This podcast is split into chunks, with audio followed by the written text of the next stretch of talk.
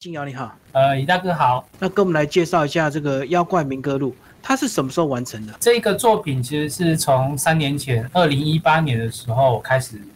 呃，写作，然后出版。那呃，我的一个目标呢，就是希望借由呃这个奇幻小说，然后来去呈现台湾妖怪在呃台湾这块岛屿上面呃冒险的一个奇幻故事。那我们都知道，妖怪是一个虚幻的，我们看不到，然后可能也摸不到，它只是存在我们的想象之中。那其实我觉得这样子的一个状态也很类似音乐，音乐我们没有办法摸到它，我们也没有办法看到它，但是我们可以借由听觉，然后聆听它，然后并且我们可以从这个呃音乐这个听觉的这个享受之中，然后感受到音乐。很强大的一个魔力，那我觉得，呃，所谓的妖怪，它其实也很类似音乐这样子的一个概念。虽然我们摸不到实际的这样子的妖怪，但是妖怪它所呈现的这样子的，呃，幻想的这个，呃，超能力啊，或者是它呃震撼人心的那种魔力，它其实也是非常非常巨大的。那并且也呃让我们。呃，各各国的文化或者是我们的呃一些信仰，然后一些想象，有一个很大的一个一个呃该怎么说很大的一个发展。所以说我在一开始想要写这个作品的时候，我就觉得，那么不如就把音乐跟妖怪结合在一起。所以呃，在我的故事当中，妖怪们他们的魔力，他们是可以借由。就像是我们所熟悉的西方的奇幻故事，咏唱魔法，你就可以发挥你的魔力。那所以说，在我的故事之中呢，妖怪们他们基本上也是借由咏唱歌声，或者是咏唱出一些咒语，然后来呃激发出他们的一个能量。那其实这样子的一个呃咏唱或者是一种讲述的过程，其实我也是在讲。呃，所谓的妖怪文化，或者是妖怪，他们其实就是一种交流，呃，人与人之间，呃，不同的存在之间的交流，然后所展现出的一种呃摩擦或者是一种碰撞。所以我在这样子的一个概念下，我就去呃写了这样子的一个小说。那当然这只是一个概念而已。那我其实也是希望在这个故事当中是有一些很明确的正邪的这样子的对抗的一个概念。啊，因为这本书我自己预期的一个读者群其实是呃青少年小说，所以我希望可以写一些呃国中生、高中生、青少年族群会感兴趣的一些魔法对抗，或者是一些呃勇于挑战自我的这样子的一些主题。那所以我在我的小说当中，当然一些台湾妖怪，他们是一些呃我们所谓的比较正派人物，比如说像蛇郎啊，或者是林头姐等等。那当然。最终极要对抗的一个目标，其实就是一个台湾的一个最厉害的大妖怪，它就是地牛。那相信大家都知道地牛是什么样子的一个妖怪，那它就是会引发地震。那所以我就由地牛的这样子的一个故事，呃，它可能会引发地震，带来很多呃这样子危机，然后毁天灭地的这样子的一个情况，然后去铺展整个故事。好，那其实你这本小说其实是分上下集。那你当初在写的时候，就是本来就预计把它分成两个部分来推出吗？呃，对，本来就是预计两个部分推出。那二零一八年的时候，我是先出版上集。那出版上集的时候，呃，其实也是在做一个实验。那我想要实验看看，究竟台湾妖怪它可以用什么样子的笔法去写？因为以前。呃的作家，当然有一些作家会写台湾妖怪，但是很少人会以所谓的青少年，呃这样子的一个读物，或者是呃这样子的一个轻小说的一个写法去写。所以我在第一集写的时候，我就尝试了很多种的方向去摸索。那呃下集的部分，呃我本来也是预计就是希望可以写得很顺。那不过因为呃中间就是有很多呃工作。卡了很多的工作，我一方面也在做很多的一些呃台湾的妖怪研究，我还跑去台湾各地做妖怪的田野调查。那所以说下集的这个呃计划就延宕了很久。那其实原本就是一个上下集的这样子的一个规模。好，那其实你这本书呢，因为你把很多魔法都植入音乐，所以音乐剧也是非常重要的。包括你们最近也有所谓的这个音乐剧的演出，对不对？是这一点其实是让我很始料未及，因为一开始我就是只是希望，呃，就像是刚才所说，就是呃，妖怪跟音乐，他们两个都是很有趣的主题，我想要把它们连接在一起，然后呃，去发展所谓的这样子的一个妖怪文学、妖怪的一个青少年的一个小说。那因为像以前，呃，所谓的妖怪故事或者是鬼怪故事，其实也是用唱歌的方式去唱出来的。以前没有小，以前那有小说，但是所谓的妖怪或者是鬼怪这种乡野奇谈，很多时候是都唱出来的。那怎么唱出来？这个就是一种叫做念歌两国啊。嗯，那以前会有这种两国啊的艺人，然后从这个庄头走到另一个庄头，然后去讲唱一些故事。那可能会呃卖药啊，或者是做一些买卖，然后唱歌，然后去讲这些有趣的奇幻故事，只是一个。呃，吸引大家过来的，嗯，呃，一个方向。所以说我一开始在写这个小说的时候，其实也是希望既有这样子的方向，然后去呃吸引，让大家可以去呃进一步去看看哦，台湾妖怪有哪些奇幻的故事。那一开始就是小说的这样子的一个呃一有有音乐，然后有奇幻的，然后有妖怪的小说。那结果没有想到，就是第一集推出。之后不久，大概半年的之后吧，呃，就是台湾的一个很知名的一个剧团，呃，叫做天作之合剧场。那天作之合剧场的这个负责人，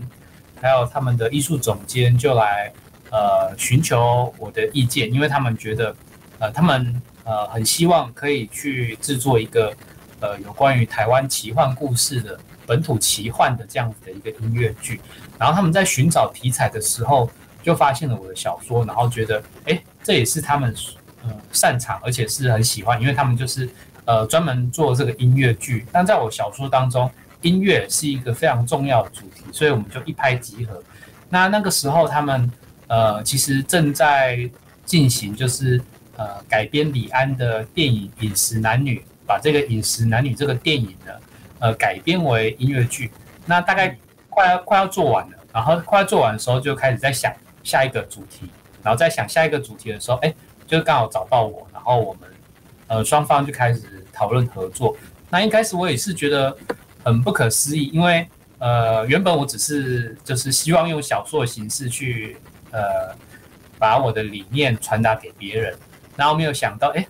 呃有音乐剧的这个剧团的朋友们，然后也觉得可以用音乐剧的形式去推广台湾的奇幻。然后台湾的妖怪，然后台湾的乡野奇谈，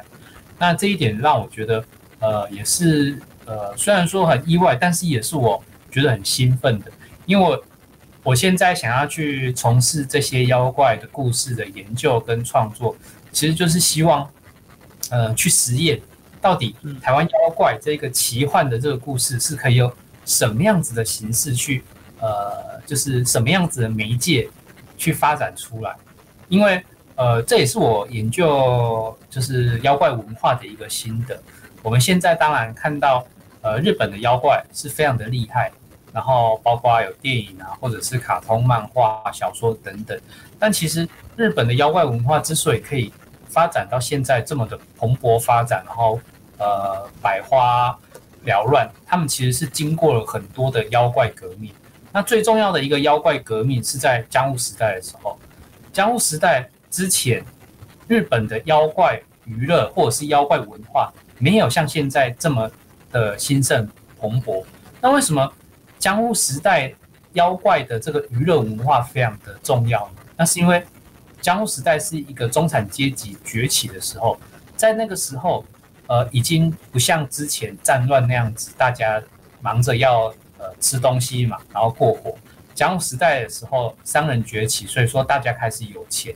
然后开始可以安身立命，然后不用呃东奔西跑，然后去想下一餐要做什么。那在这一个状况之下呢，他们就觉得，哎，那我们要发展娱乐，那娱乐当然需要题材，那题材当中当然妖怪这个奇幻的这个故事就成为一个很好的、很好的一个呃一个去发挥的一个创作。所以说在那个时候。妖怪就成为了歌舞伎，然后浮世绘，然后呃各种的这个表演艺术的这样子的一个呃题材。那也因为在江户时代有这样子的妖怪革命，妖怪成为一种娱乐化很重要的媒介的呃一种一种题材之后，才开始日本的妖怪的这个文化才开始更加蓬勃发展。那我觉得我们现在呃回回看回来看我们台湾，我们现在都希望去把台湾的特色，或者是把台湾的这样子我们本土的这个文化。呃，不管是进入娱乐业，或者是创作，或者是各种的发挥，我们都希望可以把我们自己的文化，就是呃，让它脱胎换骨也好，或者是让它展现出更精彩的一面。那在这样子的状况之下，我觉得呃，妖怪是一个很好的题材。那既有妖怪，它其实是可以借由各种的媒介、各种的娱乐的方式，呃，各种的形式去达到这样子的革命的一种状况。所以。呃我其实还蛮高兴，就是在我的这个创作之中，那妖怪台湾妖怪这个故事不只是文字的呈现，它也可以有音乐剧的呈现。这也很类似当时江户时代的时候，呃，歌舞伎他们会采取妖怪的题材会去做，因为他们就是希望可以把这个呃剧场或者是这个演戏这个演出的风格有更多元的突破。那所以。呃，这一次这个我的妖怪民歌录有机会被呃天作之合剧场改编成音乐剧，我觉得哇，这也是所谓的台湾妖怪的实验当中一个很有趣的一个发挥。究竟妖怪在音乐剧的舞台上面，他会唱什么样的歌，然后它会展现出什么样子的风格？那这也是我非常期待的。那呃，这个音乐剧现在已经首演已经演出了，是在新北，昨天跟前天的时候是首演。那本来因为是这个大家都知道，因为疫情的关系，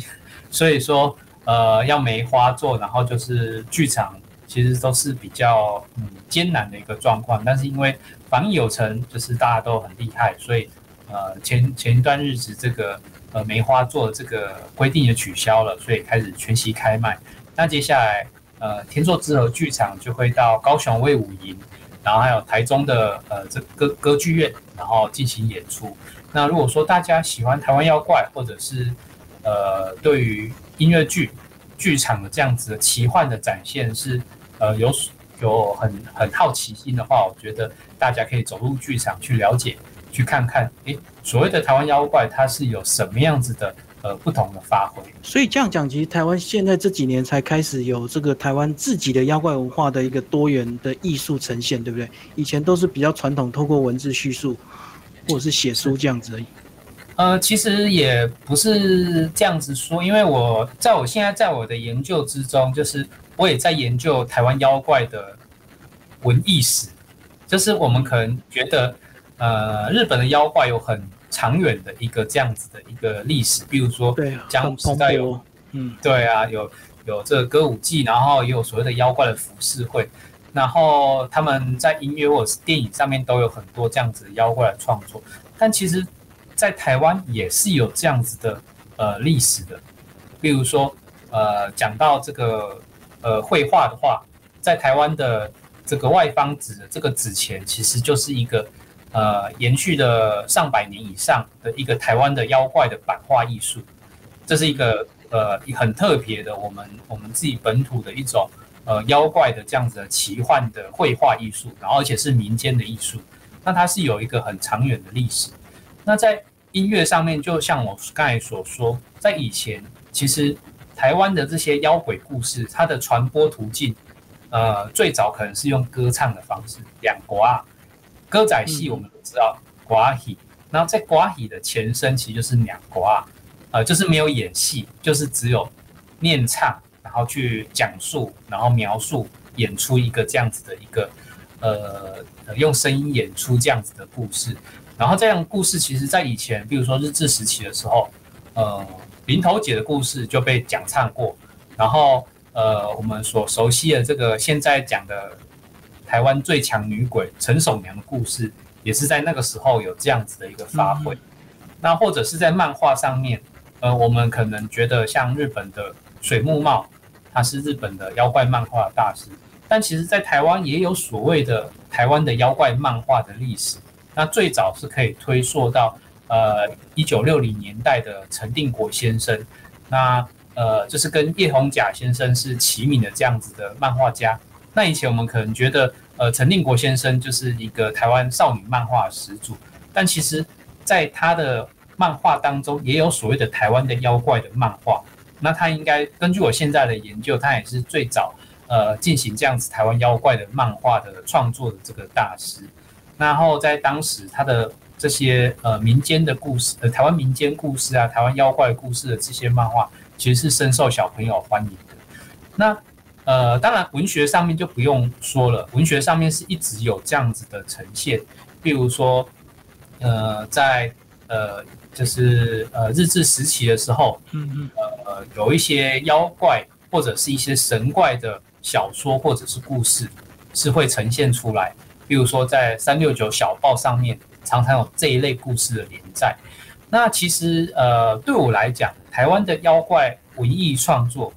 文艺就是所谓文学跟艺术，那艺术就有音乐啊，或者是电影、绘画等等。其实这样子的文艺的创作都是在台湾一直都有的。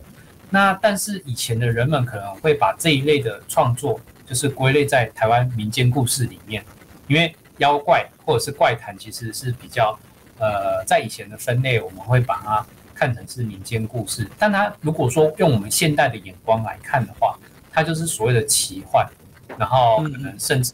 里面是有妖怪、有怪物的存在。那当然这也是一种妖怪的主题。所以说，在台湾对我来讲，呃，台湾的妖怪的文艺的创作。呃，或者是在这个呃不同的这个媒介上面的创作，它其实是有一个一脉相承，然后呃，并且在每一个时期都有不同的特殊的这样子的展现的一个呃一个状况。那现在我们当然受到日本妖怪文化影响，我们想要去从事台湾妖怪的研究或创作，但其实对我来讲，我觉得我们其实也是可以重新回顾到我们。呃，台湾本土历史上面曾经有过这些文艺的创作的历史，然后并且从这些呃过往的轨迹里面，然后重新去呃发展出属于我们的的我属于我们自己的一个新时代的一个样貌。那这也是我现在从事呃妖怪呃的文学创作上面，我最希望可以去做到的一件事情。好，那你创作出这两本这个长篇小说，也得到音乐剧的一个回馈，那你觉得会对台湾的一些新的这个妖怪创作形式会有什么样的一个影响？嗯，我还不敢说会有什么样子的影响。嗯，我觉得我第一步嘛，嗯，呃，对，我觉得，因为一直以来我都是以一个抛砖引玉的一个心态去做这件事情。呃，我不期望它可以。成为大家都很喜欢的一个作品，但是我希望可以借我这个砖头，然后去呃引发更多的这个玉出来，因为我觉得呃所谓的妖怪文化或者是妖怪创作，它有千千百百种的形式，但是什么样式的形式才是适合台湾的呃本土味或者是台湾的个性？其实这这个对我来讲，我还没有。拿捏到很清楚的一个方向，但是我觉得，如果说我们去实验各种的方向的话，到最后，也许未来十年、二十年、三十年之后，我们就可以找出，哎，那一个风格或者是那一种形式才是最适合，呃，所谓的台湾妖怪或者是所谓台湾的奇幻的这样子的一个状态。那我再举一个例子，就是其实，呃。《妖怪明格录》改编为这个音乐剧，呃，它的这个新的名字叫做叫做阿瑶，但是这是我的第二部作品改编为音乐剧。在去年的时候，我的另一部作品《妖怪台湾》也有改编为音乐剧。嗯嗯。那那一个作品也是让我觉得很特别，因为呃，我的《妖怪台湾》的这个三部曲。主要它不是小说，它是一个文献的一个考察，那包含一些我的田野一个田野的调查的记录，百科就对。对，然后它其实是一个工具书，可是没有想到在呃，就是也是有剧团的这个呃朋友们，然后跟我们一起合作，就是有故事工厂剧团，还有国立台湾交响乐团，呃，他们两个单位一起合作，然后来改编我的这个妖怪台湾的这个作品。那他们的这个改编，那也是很超乎我的想象。那他们就是用一个所谓的台湾妖，呃，就是去展现呃台湾妖怪的这样子的神秘的一个呃风貌，然后去呃表现出我们这块土地。台湾这块岛屿的一个生命力，那是非常的蓬勃，然后散发着呃很强大的一个生命力。在现在的《妖怪民歌录》的改编里面呢，那这一个作品，我的这一个作品则是另一种不同的方向。因为讲到妖怪，大家可能想到的是一个过去，然后是一个充满呃乡野味，然后充满着泥土味道的这样子的一个一个特色。但是在我的妖怪民歌录，我就想要颠覆人们的想象，因为我的妖怪民歌录里面设定的场景是一个近未来，然后类似有点科幻感，然后有点赛博朋克，就是一一种一种未来的一种风格的这样子的一个场景。然后在这个场景里面，当然它可能是台湾的呃未来十年的或者是二十年的一个状况。那如果说在这样子的状况之下，妖怪们会如何生存？或者妖怪代表什么样的意思？那这是我想要去呃，就是询问，然后并且去呃做一个讨论。那对我来讲，妖怪它可能是象征的是一个传统，然后象征的是历史。那但但是时代是不停的呃转变的，不团不定不停的前进。所以说，在这个文明的社会当中，这些属于过去的传统的。这些妖怪它该如何生存？那妖怪又是一种自由的一种方向，那它是很有呃发展的力一个一个一个力量的。那在我的小说这个未来世界，则是一个集权的一个时代，呃，集权算是一个集权的一个国家，然后呃，政治氛围其实是比较严肃的。那在这样子的一个情况之下，妖怪象征的传统、象征的历史、象征的自由，它会如何冲撞出一些火花？那这也是我觉得呃很有趣的一种方向。所以说，在这一个呃我的《妖怪名歌录》改编的音乐剧里面呢，它其实也是承袭我这样子的一个概念，然后用一个比较赛博朋克，然后比比较一个呃类似近未来的，然后充满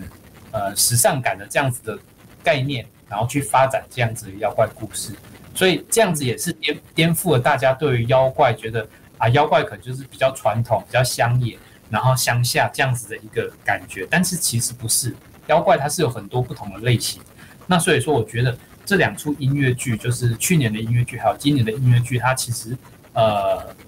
分别呈现出我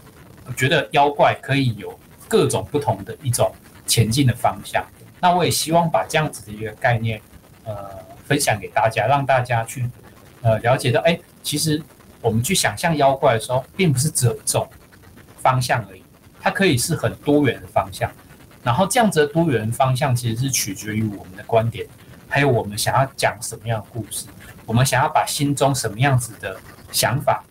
去分享给别人知道。那我觉得妖怪就是一个很好的桥梁。好，我们最后回到这本书的这个创作的本身哦，就是说，呃，你是以台湾本土我们非常熟悉的一些妖怪角色来创作这个奇幻小说，跟如果你重新从头创造一些新的角色，你觉得这两种会有什么样的一个差别，以及它的困难度在哪里？因为等于你在写这个小说的时候，都已经有些我们对角色的刻板印象了，你要赋予它新的形象跟意义。哦，这确实是一个很特别的一个概念。那呃，我们当然对于台湾妖怪，其实有我们自己的一个想象。那我们对于台湾妖怪，可能大家比较熟悉的就是五姑婆，或者像是蛇郎君。嗯，然后如何在这个旧有的这个概念上面去展现新的一个呃风貌？呃，对我来讲，我觉得这是呃，并不是一个最重要的一个问题。最重要的问题在于，其实我们其实对于台湾妖怪没有一个概念。我们当然对于日本的妖怪或者是中国妖怪，我们马上就会呃先入为主，马上就有一个刻板印象或者是一个想象在那边。但是其实对我们自己台湾的各种的这个历史上面传承的妖怪，我们其实是非常陌生的。比如说，呃，在前几年的时候，我就听说哦，现在小孩子竟然不知道虎姑婆的故事了，然后呃，蛇郎君的故事，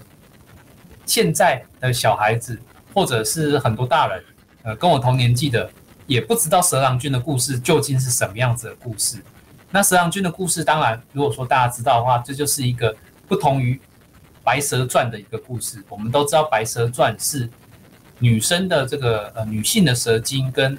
呃男性的这个人类的一个相爱的故事。但是在台湾，呃，我们传承的最久，然后并且是呃非常知名的一个这样子的呃人跟妖的这样子恋爱故事，则是。男性的蛇精跟女性的人类，他们相爱结婚的这样子的一个故事，但是现在很少人知道这件事情，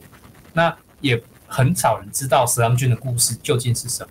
所以说，我觉得现在在台湾如何去呃把过去的这个形象或者是过去的故事召唤到现代，我觉得是比较重要的一点，就是呃除了要去掌握。这个传统故事里面的概念的时候，其实我们要去思考如何把这些传统的故事，让更多现代人愿意去接接受，然后愿意去理解，然后并且觉得是很新鲜。那我举一个例子，那呃，在所谓的妖怪鬼怪的故事当中，林头姐拿刀记啊，这个是台湾以前很知名的女鬼的故事，但是当然现在很少人知道。那在写林头姐这个角色。呃，就是在小说《妖怪名录》在写这个林头姐角色的时候呢，我就去思考，我要如何把这一个以前很知名，但是现在很少人知道这个呃这个女鬼，把它给写出她的这样子的形象。那我想了很久，后来我就觉得哦，想到了一个有趣的一个方向。在以前我们都知道，林头姐就是一个女性的人类，然后她遇到渣男，就是负心汉被抛弃之后，然后后来变成女鬼。然后之后要去报仇的故事，很多女鬼故事都是这个样子。但是在我的小说当中，我希望，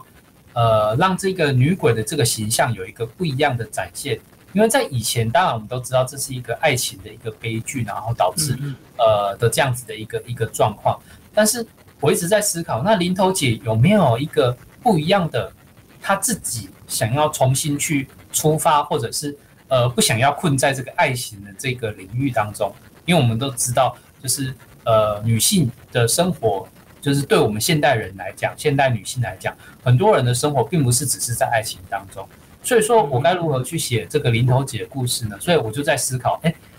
呃，我知道以前林头姐就是去世之后，当地台南人曾经为她盖了一间小庙。那当然我们现在都知道，这个就是所谓的阴庙。那阴庙，如果说你去向他祭拜的话，你就会呃得到一些保佑。然后如果说你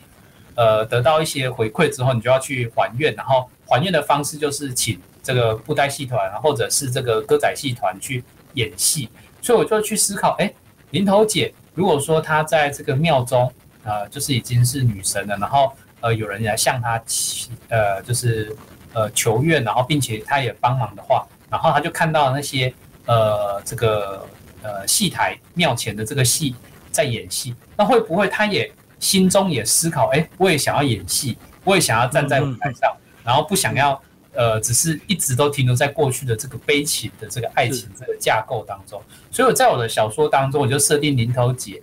她是一个已经对爱情已经不是那么的强烈的希望，她反而希望的是，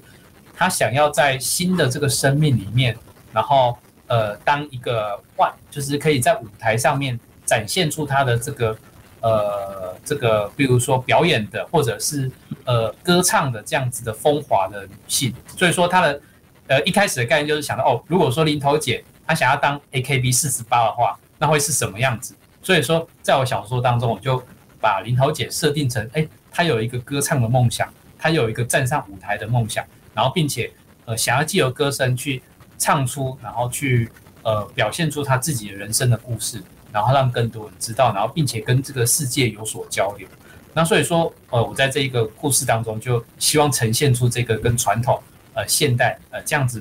不同的层次感。嗯嗯嗯，所以这样前提，你一定要先对这角色有一些基本的概念的认识，才有办法从他本来他所缺乏的那个部分去延伸出他另外一种新生命，就对。呃，是，就是我希望，呃，可以让这些已经被我们遗忘的这些台湾妖怪鬼怪故事，有一个新的重生的机会。对，因为我们现在对这些只剩下这些名字很熟悉，可是对故事或者是对他的形象，其实现代人很多都会已经很模糊，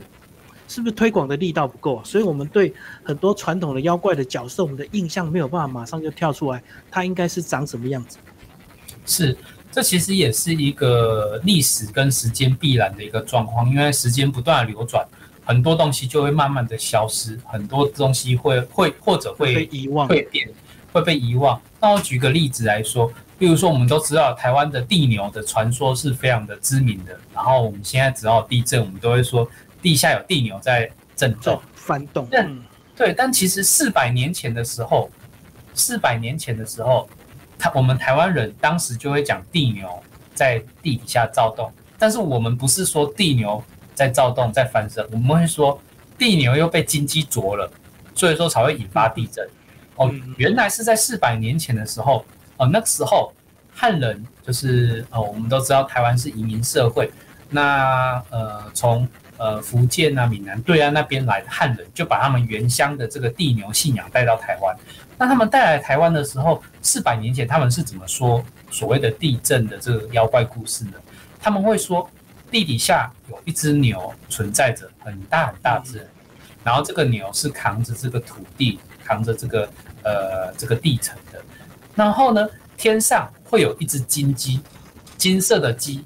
呃，不确定是不是金色鸡，但是因为这个原文是呃外国人记录下来，就是当时外国人呃来到台湾，然后记录了这个故事，嗯，然后他的记录当中就是说，呃，当时的汉人相信天上有一只金鸡或者是一只乌鸦，呃，总之是一种鸟类，然后这个鸟类会拍着翅膀来到。呃，这个地牛旁边，然后去，嗯，很调皮的去啄这个地牛，所以说地牛身体就会很痒，很痒的时候，它就开始翻身躁动，然后这时候哦，地震就会发生了，因为它的在翻身躁动的时候，它呃肩上扛的这个土地就开始动来动去，所以说在当时四百年前的台湾人，他们不是说地牛又翻身了，他们会说啊。地牛又被金鸡啄了，啄，哎，对，就是就是地牛被这个金鸡这样子，呃，啄来啄去，然后呃，咬来咬去，然后所以说地牛才会开始不停的躁动。四百年前是这样子，但是我们现在已经没有所谓的金鸡这样子的一个故事了。所以说，在这四百年的时间当中，不知道什么样子的原因，然后因为时间的流转，或者是讲故事的人的呃不同的版本。我们慢慢的只记得地牛这个呃主角，我们就忘记了金鸡这个呃这个这个呃也是另一个主角，就是地震传说的另一种主角。那呃这是一个历史上面会常常会发生的一个状况。我们可能呃因为一个故事由一个人讲，它可能就是一种版本；可是一个故事有两个人讲、三个人讲、四个人讲，它就会有四个版本、五个版本、六个版本，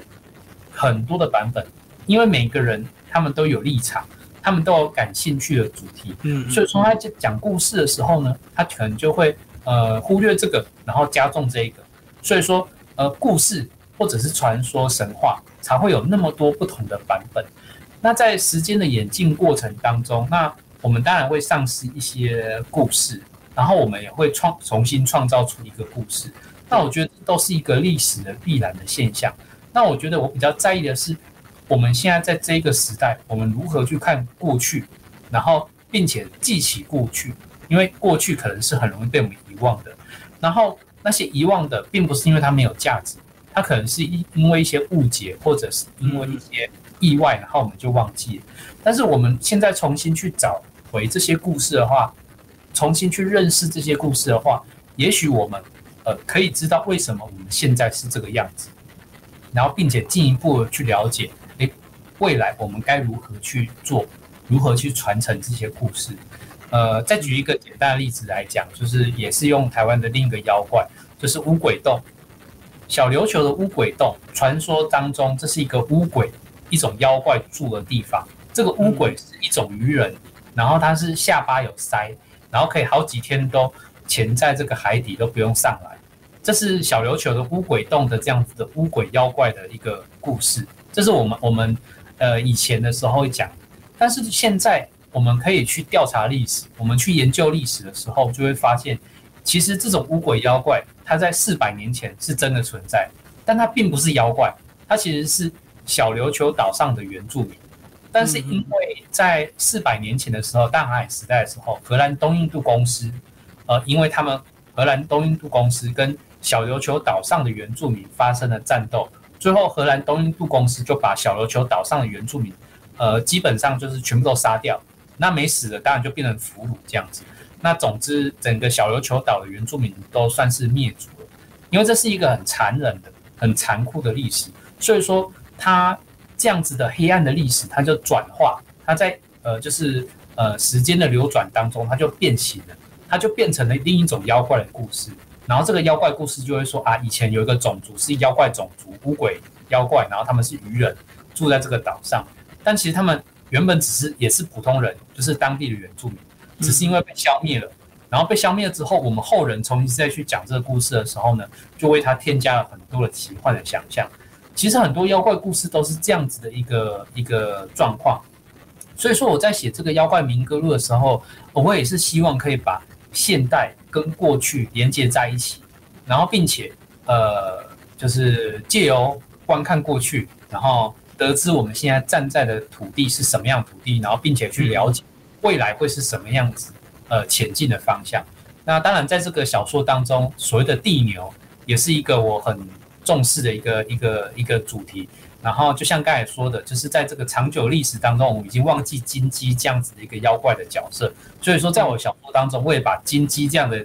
呃角色重新塑造出来，然后重新思考，哎，这个金鸡跟这个地牛之间，他们会发生什么样子的这个情感的纠葛？然后呃，这样子的情感的纠葛可能会造成台湾的一个什么样子的一个巨大的命运的改变？然后，并且借由这个呃故事来去象征。呃，台湾的呃现在的一个处境。今天非常谢谢何静雅为大家介绍他的这个《妖怪民歌录·安魂曲》，然后九歌出版社，谢谢，谢谢鸭哥，谢谢。